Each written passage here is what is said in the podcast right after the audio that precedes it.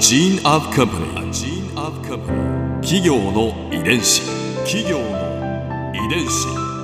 全国に546万社以上あるとされる日本の企業その企業の数だけ理念があり使命があり人間ドラマがありますこの番組ではさまざまな企業のトップや社員の方にお話を伺いながら成長する企業の DNA を解明していきます企業の遺伝子ナビゲーターは私千葉なクララとクオン株式会社代表の武田隆さんです。武田です。よろしくお願いします。今日はテプコアイフロンティアズ株式会社取締役兼 CMO の富山翔太さんをお迎えしております。よろしくお願いいたします。よろしくお願いいたします。富山です。今回は富山さんのターニングポイントについて伺います。入社された頃は違う部門にもちろんいらしたわけですよね。はい。私は実はあの技術屋として採用されまして、うん。最初に入社したのが火力発電所でした、うんうん。私たちの暮らしと寄り添ってくださってたんですね。はい。でもそんな富山さんのキャリアのターニングポイントってどこにあったんですか、はい。うん発電所に勤務してたのでもともとはその火力発電所の部門で、えーそのままあの会社生活を過ごしていくっていうのがほとんどのおラインなんですけれども、うんたまたま3年目のうん。育成プログラムの中で、えー現場ではなくてその管理の方を学んでいくといったうんあのプログラムがあってそこに参加させてもらったんですね。うんうん。でその時にその3ヶ月間の、えー、と研修テーマを決めて、うん。うん。えー最後に、えー部長さんにこう発表をするという機会がありました。うん。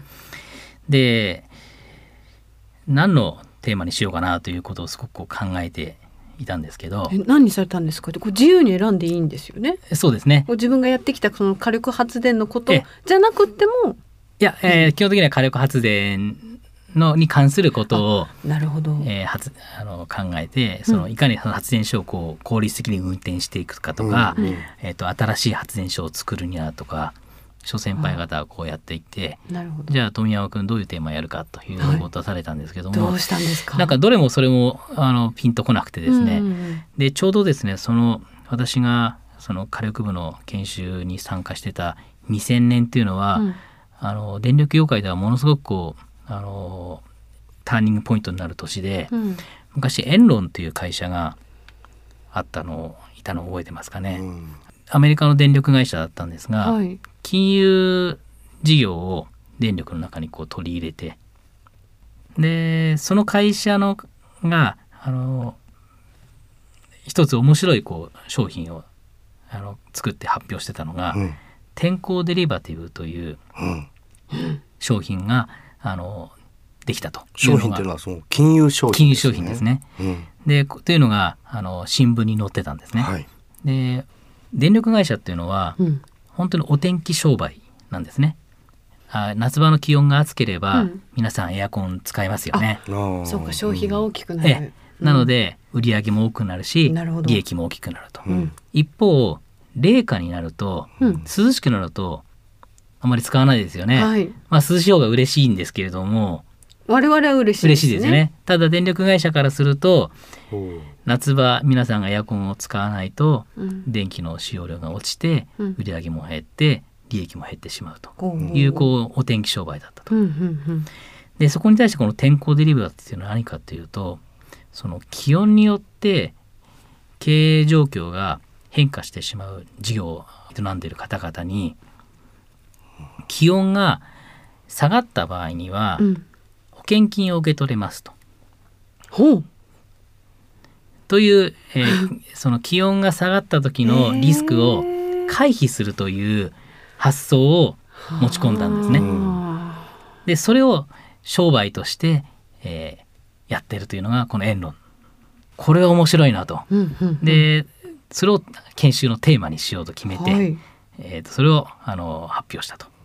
いかがでした？その論文の反応は。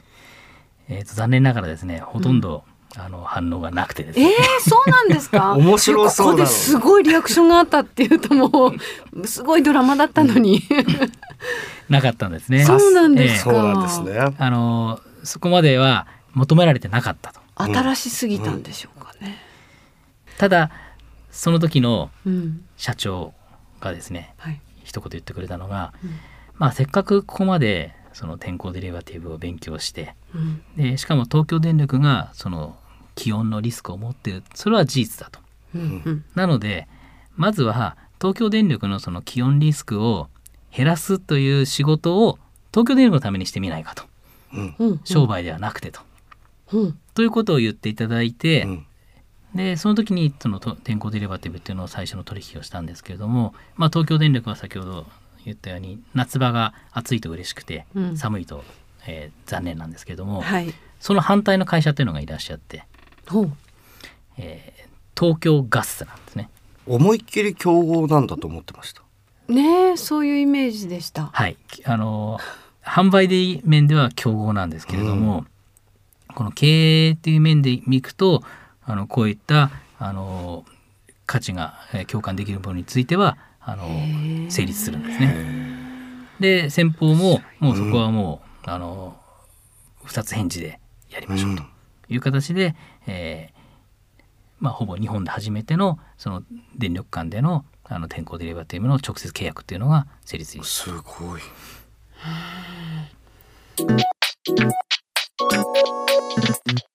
企業の遺伝子。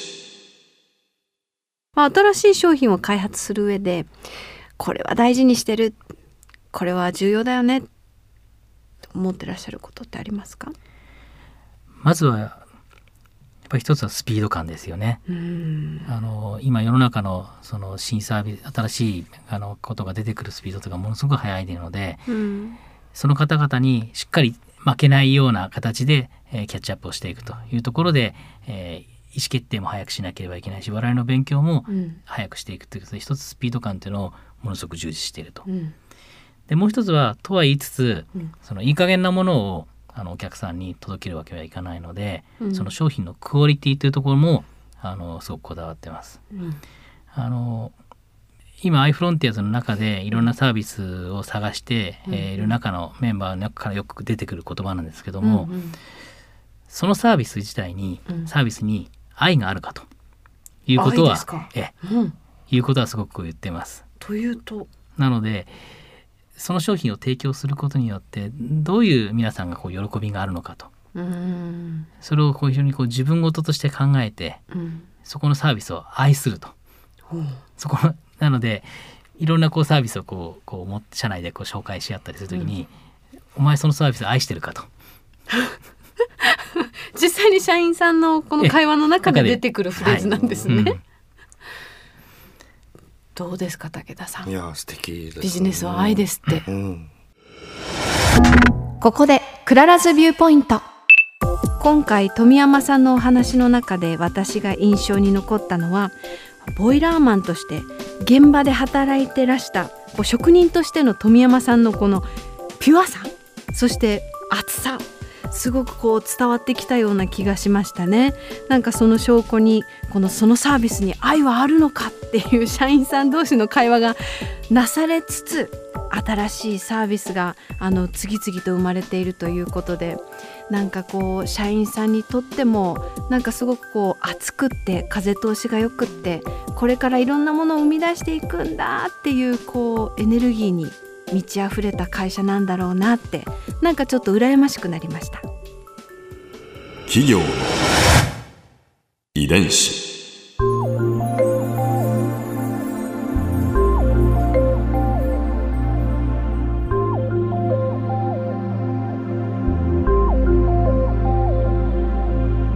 この番組はポッドキャストのほかスマートフォンタブレット向けアプリ JFN パークでも聞くことができます。お使いのアプリストアからダウンロードして企業の遺伝子のページにアクセスしてみてください。それでは来週もまたお会いしましょう。企業の遺伝子ナビゲーターは私千葉なクララとクオン株式会社代表の武田隆でした。